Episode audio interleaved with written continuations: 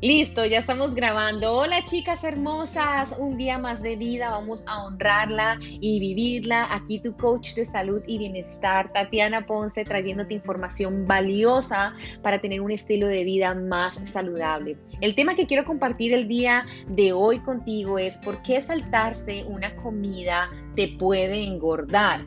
Y lo que pasa, chica, es que muchas personas, eh, incluyéndome a mí misma, creemos que saltarnos las comidas durante el día o no cenar nos ayudará a bajar de peso más rápido. Y cometemos un grave error, o por lo menos yo cometía ese grande error, porque no tan solo es malo para la salud, sino que puede que, ¿verdad?, en poco tiempo podamos perder algunas libras pero a largo plazo lo que estamos provocando es que nuestro cuerpo engorde. Lo es hacer entre 5 y 6 comidas al día, incluyendo el snack o la colación o la merienda, como lo llames, si es necesario. Lo ideal para mantener un peso estable y un buen peso es esto, comer porciones de comida durante el día. Estas porciones de comida no tienen por qué ser pesadas, no tienen por qué ser muy grandes, pero sí necesitan estar balanceadas o ser balanceadas, ya que nuestro cuerpo necesita alimentos de todos los grupos. Chicas, saltarnos las comidas fuertes podría ocasionar daños en nuestro organismo. Incluso puede generar ganancia de peso, que es absolutamente lo contrario a lo que queremos lograr, que es la eliminación de grasa, ¿verdad?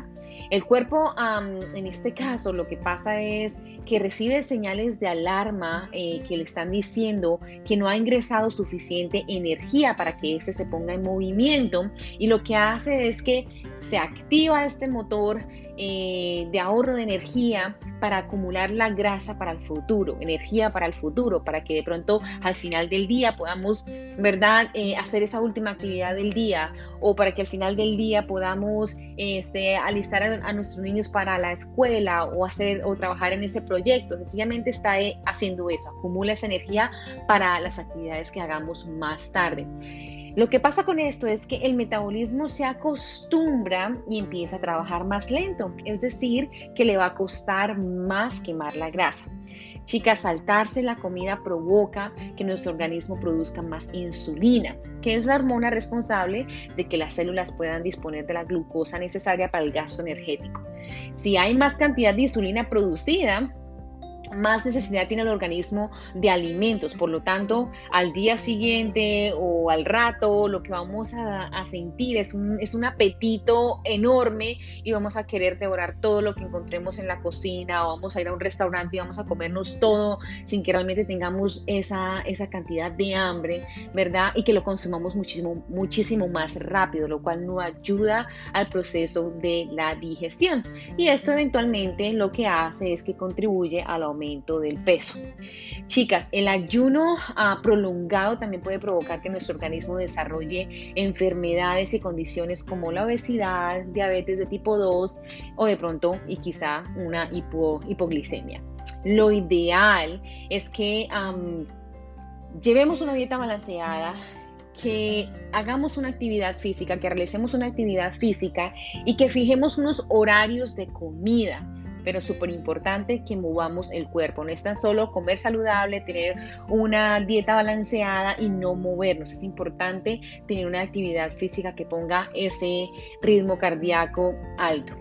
¿Listo, chicas? Entonces, para cerrar y para concluir, voy a hacer un resumen súper corto. El cuerpo recibe señales de alarma que le dicen que no ha ingresado suficiente energía.